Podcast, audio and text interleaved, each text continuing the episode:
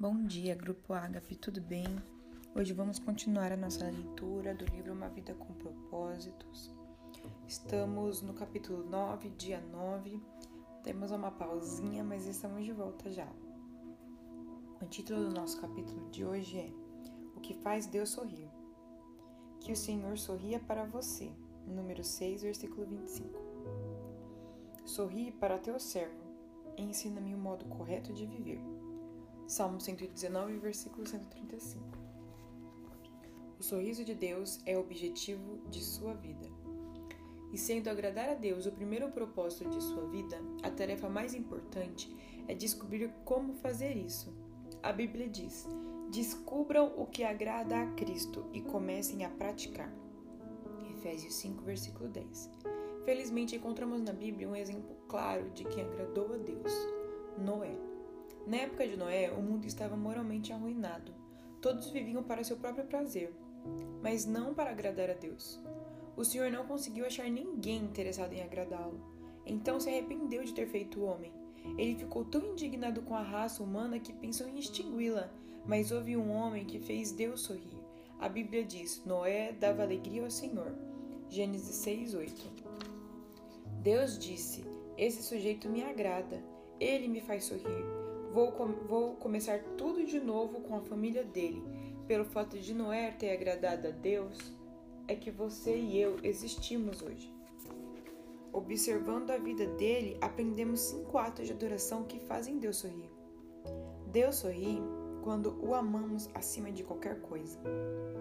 Noé amava Deus mais do que qualquer coisa no mundo, mesmo quando ninguém mais o amava.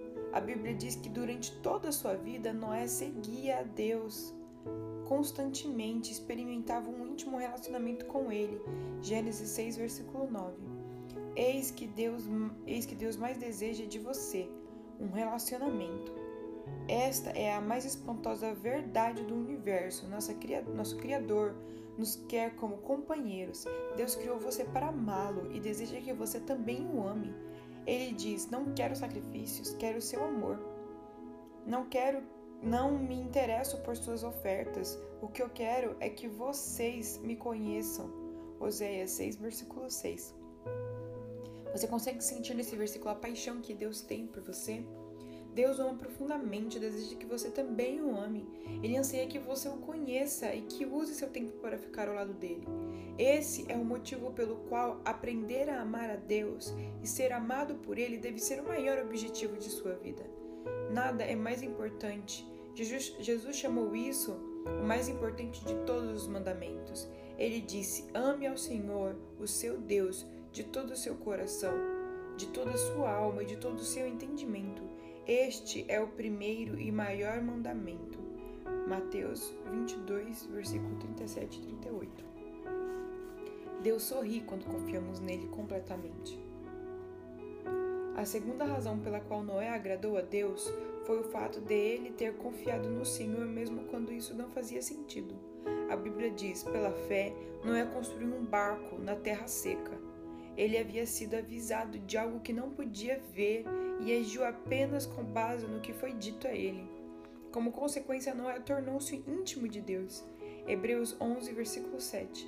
Imagine esta cena. Um dia Deus aproxima-se de Noé e diz: Estou decepcionado com seres humanos em todo o mundo. Ninguém além de você pensa em mim. Quando olho para você, começo a sorrir. Estou satisfeito com sua vida, por isso vou inundar o mundo e começar tudo de novo, com a sua família. Quero que você construa um barco gigantesco que salvará você e os animais. Haviam três problemas que poderiam ter despertado dúvidas em Noé. Primeiro, Noé jamais tinha visto chuva, pois antes do dilúvio Deus irrigava a terra com águas que brotavam do solo. Gênesis 2, versículos 5 e 6. Segundo, Noé vivia a centenas de quilômetros do oceano e, mesmo que pudesse aprender a fazer um navio, como faria para colocá-lo na água? Terceiro, Noé teria de reunir todos os animais e depois tomar conta deles. Ele, contudo, não reclamou nem apresentou, nem apresentou desculpas. Confiou em Deus inteiramente e fez Deus sorrir. Confiar em Deus inteiramente significa crer que Ele sabe o que é melhor para a sua vida e esperar que Ele cumpra suas promessas, o ajude em seus problemas e faça o impossível quando necessário. A Bíblia diz: o que agrada a Deus são as pessoas que o temem, põem a sua esperança no seu amor. Salmo 147, versículo 10 e 11. Noé levou 120 anos para construir a arca. Imagine que ele tenha enfrentado muitos dias desanimadores. E sem nenhum sinal de chuva, ano após ano, ele era implacavelmente criticado como um louco que pensava ouvir a voz de Deus. Creio que os filhos de Noé ficavam constrangidos diante do barco gigantesco que estava sendo construído em seu quintal. Mesmo assim, Noé seguiu confiando em Deus. Em quais áreas de sua vida você precisa confiar inteiramente em Deus? Confiar é um ato de adoração. Assim como os pais se agradam dos filhos que confiam em seu amor e sabedoria, sua fé deixa Deus feliz. A Bíblia diz: sem fé é impossível agradar a Deus. Hebreus 11, versículo 6. Deus sorri quando lhe obedecemos incondicionalmente. Salvar a população animal do mundo inteiro de morrer afogada exigiu enorme cuidado com a logística e com os detalhes. Tudo tinha de ser perfeito, ser feito exatamente segundo a orientação de Deus. Deus não disse, Noé, construa qualquer embarcação do jeito que você quiser. Ele deu instruções detalhadas quanto ao tamanho, a forma e os materiais utilizados na arca, bem como a respeito da quantidade dos diferentes animais a serem levados a bordo.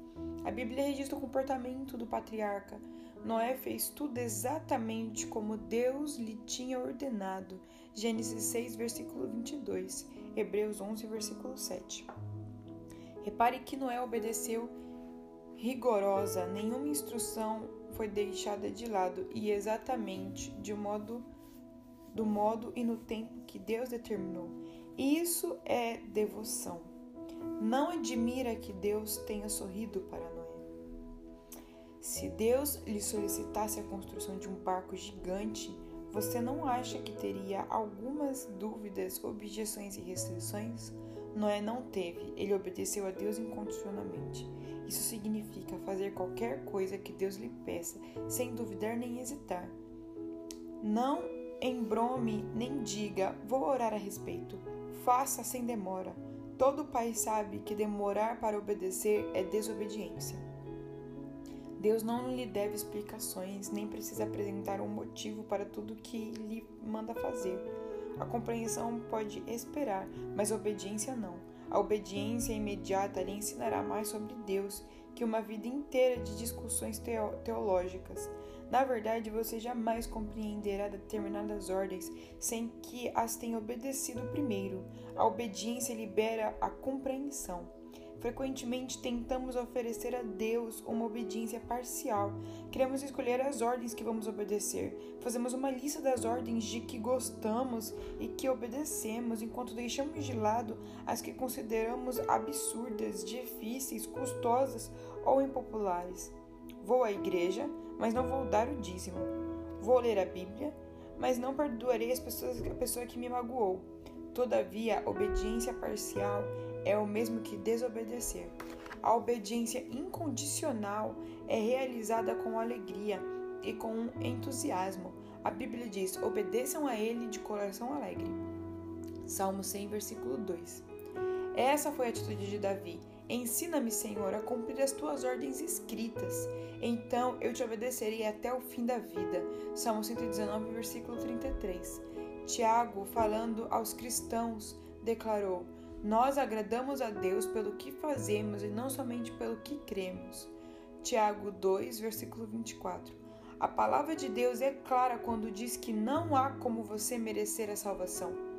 Ela vem pela graça, não pelo esforço. Mas, como filho de Deus, você pode agradar ao Pai Celestial por meio da obediência. Quando qualquer ato de obediência é também um ato de adoração, porque a obediência agrada tanto a Deus, porque ela prova que você realmente o ama. Jesus disse: Se vocês me amam, obedeçam os meus mandamentos. João 14, versículo 15. Deus sorri quando louvamos e damos graça continuamente. Poucas coisas trazem uma sensação tão boa quanto receber um agradecimento ou um elogio sincero de alguém. Deus também gosta de recebê-los. Ele sorri quando expressamos diante dele a adoração e gratidão. A vida de Noé alegrou a Deus porque o patriarca vivia com um coração cheio de louvor e ação de graças. A primeira atitude de Noé, após ter sobrevivido ao dilúvio, foi expressar sua gratidão a Deus, oferecendo-lhe um sacrifício. A Bíblia diz: depois Noé construiu um altar dedicado ao Senhor, tomando alguns animais e aves puros, ofereceu-os como holocausto, queimando-os sobre o altar. Gênesis 8, versículo 20. Por causa do sacrifício de Jesus, não precisamos mais oferecer sacrifício de animais como Noé fazia. Em vez disso, foi-nos dito que oferecemos a Deus um sacrifício de louvor. Hebreus 13, versículo 15. E o sacrifício de gratidão. Salmo 116, versículo 17. Louvamos a Deus por quem Ele é e agradecemos a Ele pelo que tem feito. Davi disse: Louvarei o nome de Deus com cânticos e proclamarei a sua grandeza com ações de graça. Isso agradará ao Senhor. Salmo 69, versículo 30 e 31. Algo maravilhoso acontece quando oferecemos louvores e ação de graças a Deus. Quando trazemos deleite ao coração de Deus, nosso coração também se enche de alegria. Minha mãe amava cozinhar para mim, mesmo depois de eu ter casado com Kay. Quando visitávamos meus pais, ela preparava banquetes caseiros fantásticos. Um de seus maiores prazeres na vida era ficar observando enquanto nos deliciávamos com o que ela havia preparado. Quanto mais apreciávamos a refeição, mais prazer lhe dávamos. Mas nós também tínhamos o prazer em agradar mamãe, expressando nosso prazer com sua refeição isso funcionava de duas formas. À medida que comia e me embevecia com uma deliciosa refeição, eu elogiava minha mãe. Pretendia não apenas aproveitar a comida, mas também agradar a minha mãe e todos ficavam felizes. A adoração também funciona assim. Apreciamos o que Deus tem feito por nós e então expressamos a Ele nossa satisfação. Isso lhe traz alegria, e aumenta a nossa. A, vida, a Bíblia diz: os bons ficam contentes e felizes na sua presença, cheios de alegria. Cantam hinos. Salmo 68, versículo 3. Deus sorri quando usamos nossa habilidade. Após o dilúvio, Deus deu a Noé esta simples orientação: Sejam férteis, multipliquem-se e encham a terra. Tudo que vive e se move servirá de alimento para vocês. Assim como dei a vocês os vegetais, agora dou todas as coisas. Gênesis 9, versículo 1 e 3. Deus disse: É tempo de seguir com sua vida. Façam as coisas que forem determinadas que os humanos fizessem. Faça amor com sua esposa, tenham filhos, família, constituam famílias, plantem e comam suas refeições, sejam humanos. Foi para isso que os criei. Talvez você tenha a sensação de que o único momento em que Deus se agrada de você é quando você está envolvido em atividades espirituais, ler a Bíblia, assistir aos cultos na igreja, orar ou compartilhar sua fé, e pense que ele é indiferente a outras áreas de sua vida. Na verdade, Deus gosta de observar cada detalhe. Quer esteja você trabalhando, quer brincando, descansando ou comendo, ele não perde um único movimento seu. A Bíblia diz: os passos do justo são dirigidos pelo Senhor. Ele se agrada de cada detalhe da vida deles. Salmo 37, versículo 26, 23. Todas as atividades humanas, com exceção do pecado, podem agradar a Deus. Se vocês a fizer com uma atitude de louvor, você pode lavar pratos, consertar uma máquina, vender um produto, fazer um programa de computador, cultivar uma lavoura ou criar uma família para a glória de Deus. Como um pai orgulhoso, Deus gosta especialmente de observá-lo enquanto você utiliza os talentos e as habilidades que ele lhe deu. Deus intencionalmente nos dotou de maneira distinta e tem prazer nisso. Ele fez alguns atléticos, outros intelectuais. Você pode ser talentoso em mecânica, matemática, música ou em milhares de outras habilidades, e todas podem trazer um sorriso no rosto de Deus. A Bíblia diz: Ele modelou cada pessoa uma por vez e agora observa tudo o que fazemos. Salmo 33, versículo 15. Você não glorifica ou agrada a Deus escondendo suas habilidades e tentando ser outra pessoa. Você só agrada a Deus sendo você mesmo. Sempre que Deus despreza uma parte sua, está desprezando a soberania.